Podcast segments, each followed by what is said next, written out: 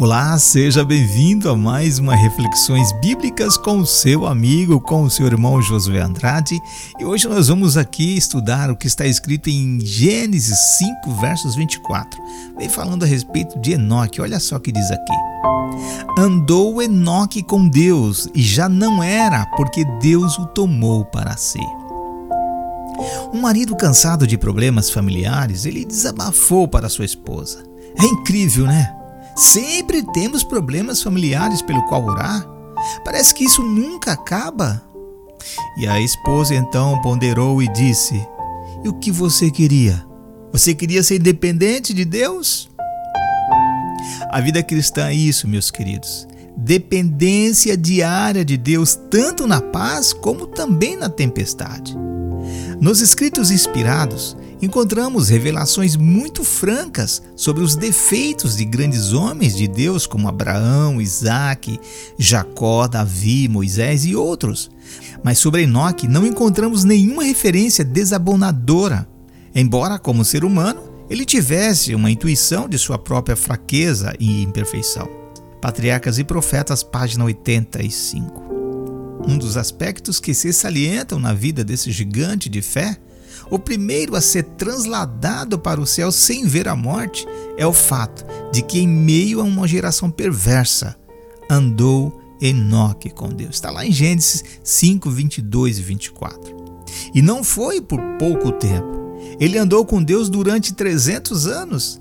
Estava tão próximo à cidade celestial que um dia Deus lhe abriu as portas e o convidou a entrar. Como é que Enoque atingiu essa grandeza espiritual? O andar de Enoque com Deus não foi em arrebatamento de sentidos ou visão, mas em todos os deveres da vida diária. Ele não se tornou um eremita excluindo-se inteiramente do mundo, pois que tinha uma obra a fazer para Deus no mundo.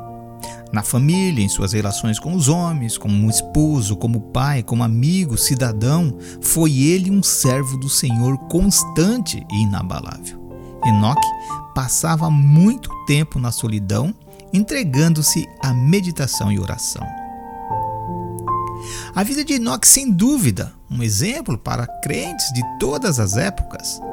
O nosso andar com Deus não deve ser alcançado através de experiências místicas ou afastamento da sociedade, mas em todos os deveres da vida diária, em meio à correria desenfreada da vida moderna, precisamos encontrar tempo para ficar a sós com Deus, entregando-nos à meditação, à oração e então voltar ao convívio social, refletindo a imagem divina obtida nesses momentos de comunhão. Meu amigo, quem experimenta o novo nascimento precisa crescer também na graça e no conhecimento de Cristo, o que não ocorre da noite para um dia, mas é a obra de uma vida inteira Basta entregar-se diariamente à fonte dessa transformação.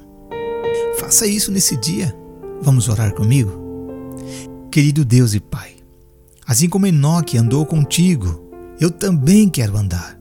Também quero ser dependente de ti, fazer a tua vontade, viver como tu viverias se estivesse no meu lugar.